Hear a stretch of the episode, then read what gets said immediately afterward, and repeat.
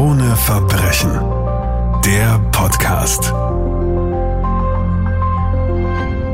Liebe True Crime Freunde, willkommen zu einer neuen Ausgabe von Krone Verbrechen mit Martina Prewein. Hallo Martina. Hallo. Martina, du bist seit über zwei Jahrzehnten, ich glaube, das darf man durchaus sagen, Kriminalreporterin, unter anderem bei der Kronenzeitung. Und wir befinden uns in der mittlerweile zweiten Staffel Krone Verbrechen. Und äh, nachdem wir in den letzten Folgen viel über Vermisstenfälle geredet haben, geht es heute um einen wirklich äh, grauenvollen Fall, der zwei Morde behandelt. Gehen wir gleich in Medias Res und in das Jahr 2010. Es ist der 22. März. Wir sind in Oberösterreich in Rohrbach. Es ist 19 Uhr. Wir sind in einer Polizeiinspektion auf einer Wachstube und ein junger 25-Jähriger kommt hinein zu einer Routinevernehmung. In dieser Ortschaft werden zu diesem Zeitpunkt solche Routinevernehmungen vorgenommen. Wieso eigentlich, Martina? Ja, eine Woche davor ist in diesem, in dieser kleinen Stadt ein fürchterliches Verbrechen verübt worden. Und zwar an Andrea F. Das war eine ehemalige Lehrerin, die nach einem Burnout in Frühpension war. Und die wurde an diesem Tag, also eine Woche davor, in ihrer Wohnung bestialisch ermordet aufgefunden von Verwandten, weil sie sie nicht erreicht hatten und dann haben die halt eine Nachschau in der Wohnung gemacht. Also diese Frau hatte sechs Messer in sich stecken. Es war wirklich wie ein Ritualmord. Es war ein Blumentopf in ihren aufgeschlitzten Bauch eingepflanzt, mit einer Primel darin. In ihrem Intimbereich ist ein Schöpflöffel gesteckt, in ihrem Mund eine Flasche, Murmeln auch noch in ihrem Intimbereich. Also man ging davon aus, dass es äh, wirklich ein schwer gestörter Mensch sein muss, der diese Frau umgebracht hat. Was halt auffällig war, war, dass es keine, keinerlei Einbruchspuren in dieser Wohnung gegeben hat. Darum hat man sich dann doch auf den Bekanntenkreis dieser Frau konzentriert und hat dann ihr Handy durchforstet. Also diese Frau hat auch sehr zurückgezogen gelebt, hat dann gesehen, also dass sie eigentlich im letzten halben Jahr nur mit ungefähr zehn Menschen Kontakt hatte, auch sehr unregelmäßig und hat dann alle diese Personen zu einer Routinebefragung eingeladen, um mehr aus ihrem Leben zu wissen, um, um vielleicht zu erfahren, ob sie mit irgendjemandem der sehr, als sehr auffällig gilt oder so, ja, vielleicht Kontakt hatte und der nicht auf ihrem Mobiltelefon als Anrufer oder SMS-Schreiber auftaucht. Und da war halt unter diesen Menschen, die zu finden waren, der Bernhard F. Alle Menschen, die da vorgeladen waren, die haben einander eigentlich alle gekannt und über ihn hatten eigentlich alle nur das Beste gesagt. Also ist ein schüchterner, netter junger Mann, hilfsbereit. Also niemand hat etwas Schlimmes über ihn gesagt. Also und wie er dorthin gekommen ist in diesen Gendarmerieposten um 19 Uhr, dachte die Polizei halt, dass es wird eine wirkliche Routinevernehmung. Er kommt da eben rein, wirkt eher ungepflegt, setzt sich hin und sagt, wenn ich eine Zigarette zu rauchen bekomme, erzähle ich euch etwas Unglaubliches, das werdet ihr nicht glauben. Und dann beginnt er diesen Horrormord zu gestehen in allen Details und er erzählt vermutlich auch, wie er zu diesem Mordopfer kam. Was ist da geschehen? Wie haben die sich kennengelernt? Die kannten einander schon lange. Der Bernhard F.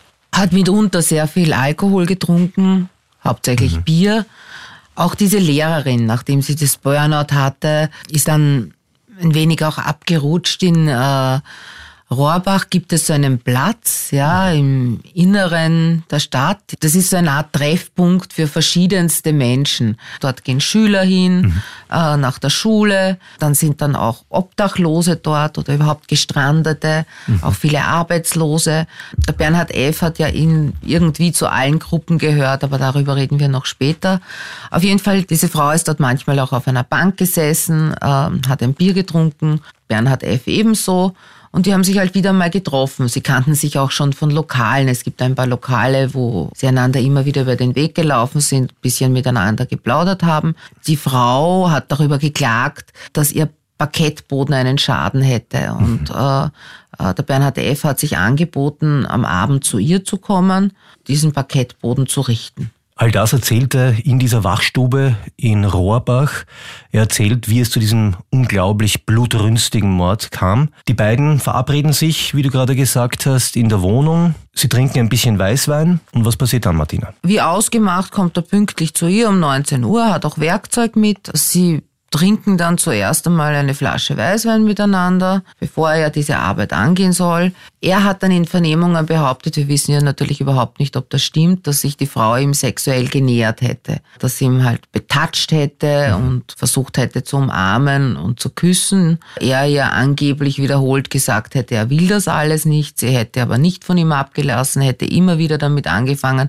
Aber wie gesagt, wir wissen überhaupt nicht, ob das alles stimmt. Das ist seine, seine Verantwortung. Aussagen, ja. Und dann hat er gesagt, ja, dann ist eine irrsinnige Wut in ihm hochgekommen und ist dann in den Vorraum gegangen, dort hat er einen Schal gehabt, hat den geholt und hat die Frau von hinten gedrosselt. Die Frau ist dann auf den Boden gefallen. Es ist ihr nicht gut gegangen, aber sie hat noch gelebt. Äh, sie hat geröchelt und er hat sich dann auf die Couch gesetzt, hat eine Zigarette geraucht, sagt er.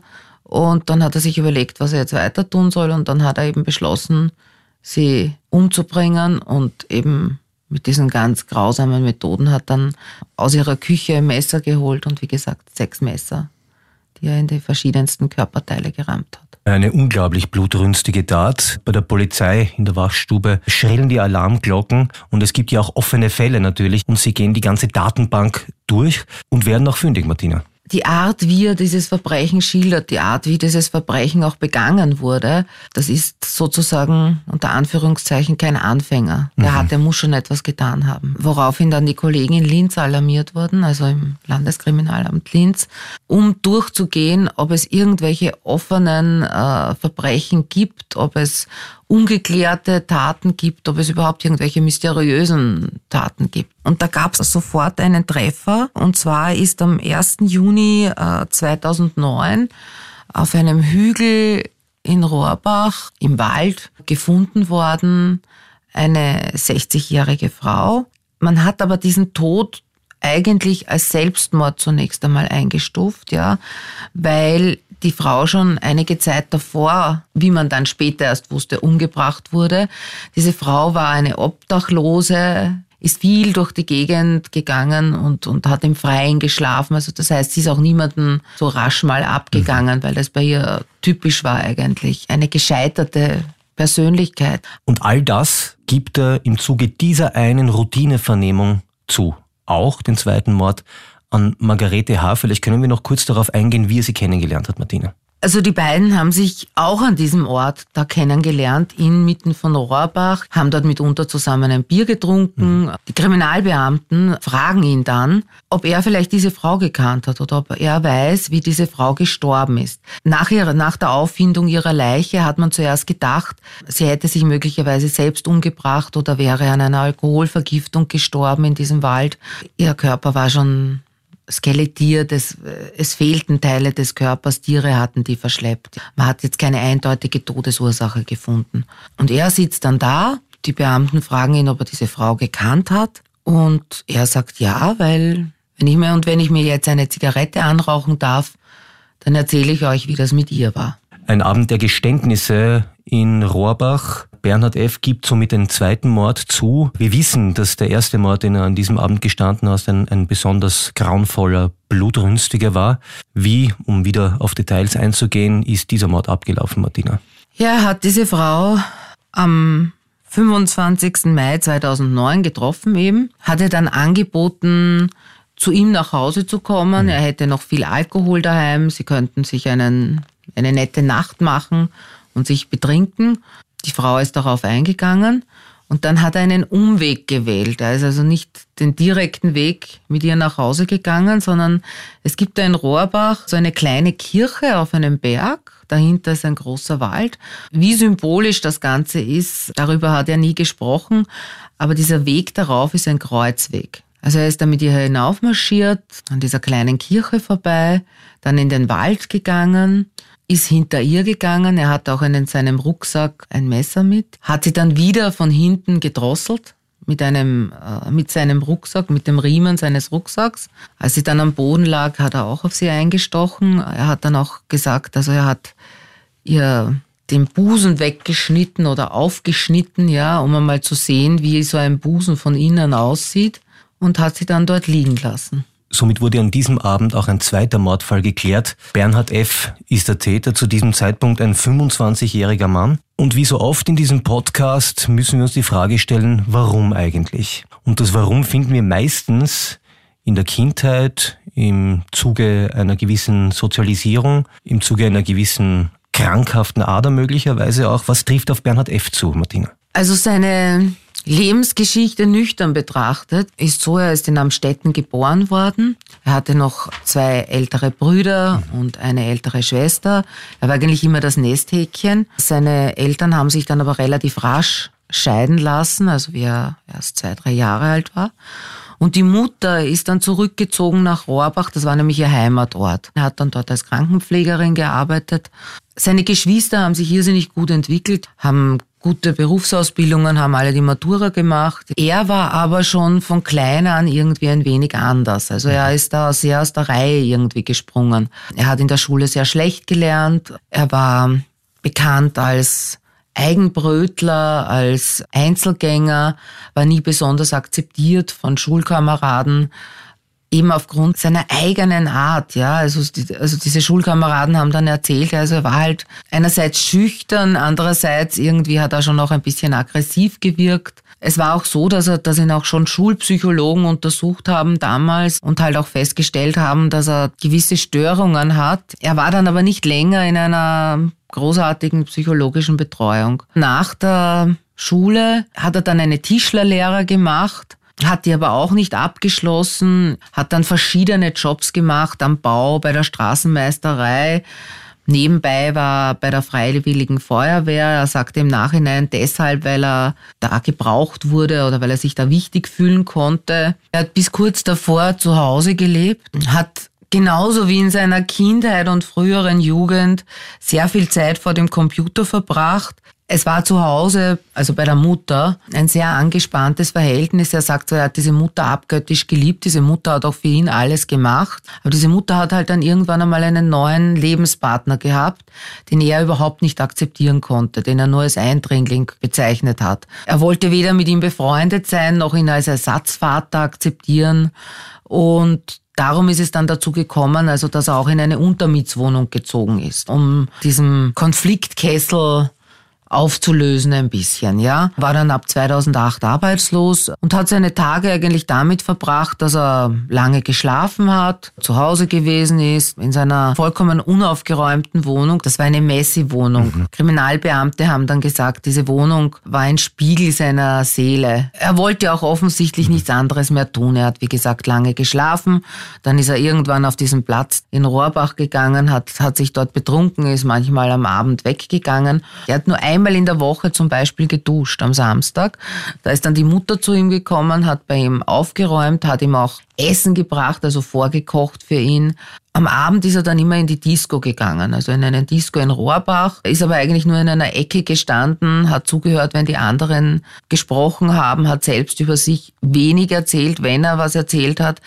Dann offenkundige Lügen. Also er hat erzählt, sein Vater ist schwer reich und er hat viel Kontakt mit ihm, was überhaupt nicht gestimmt hat. Und er wird jetzt demnächst einen ganz tollen Job bekommen in Spanien oder irgendwo sonst noch viel weiter im Ausland in Brasilien. Er hat auch erzählt, dass er eine Freundin hat äh, in Linz. Aber das hat ihm alles niemals jemand geglaubt, weil jeder wusste, er hat einfach überhaupt keine Chancen bei Mädchen. Er hat auch noch nie eine Freundin gehabt.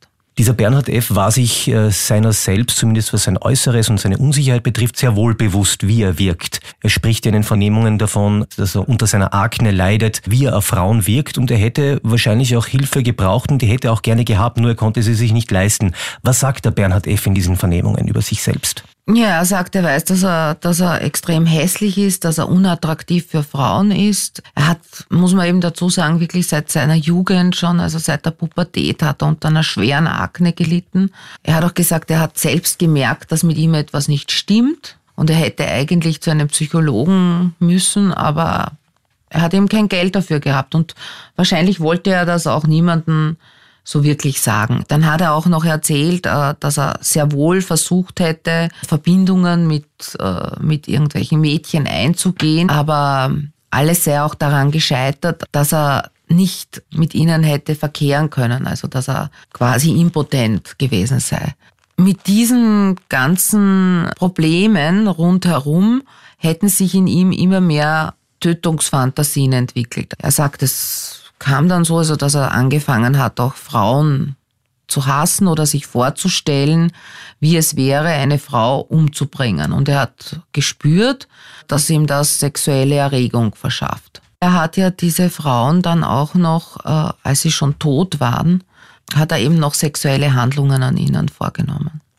Im Oktober 2010 wird Bernhard F. nun der Prozess gemacht. Es gibt natürlich auch ein Attest eines Gerichtspsychiaters. Wie schätzt er diesen Mann ein? Ja, dass er schwer gestört ist im sexuellen Bereich, über völlig empathielos ist. Er wurde dann zu 18 Jahren Haft plus Einweisung in eine Anstalt für geistig abnorme Rechtsbrecher verurteilt. Der Bernhard F. hat dieses äh, Urteil eigentlich sehr gelassen hingenommen, war auch im Gerichtssaal äh, total geständig. Es war direkt so, als, als wäre er stolz über diese Taten zu sprechen. Er wollte dann auch Interviews geben. Er hat auch wirklich gedacht, er hat das auch mehrfach gesagt, jetzt hat er etwas Großes vollbracht, er hat zwei Frauen umgebracht auf bestialische Art und Weise und jetzt ist er ein Star und er hat sich immer gewünscht, dass er einmal ein Star ist und das hat er damit geschafft. Danke, Martina Brewein. Das war ein unglaublich spektakulärer Kriminalfall.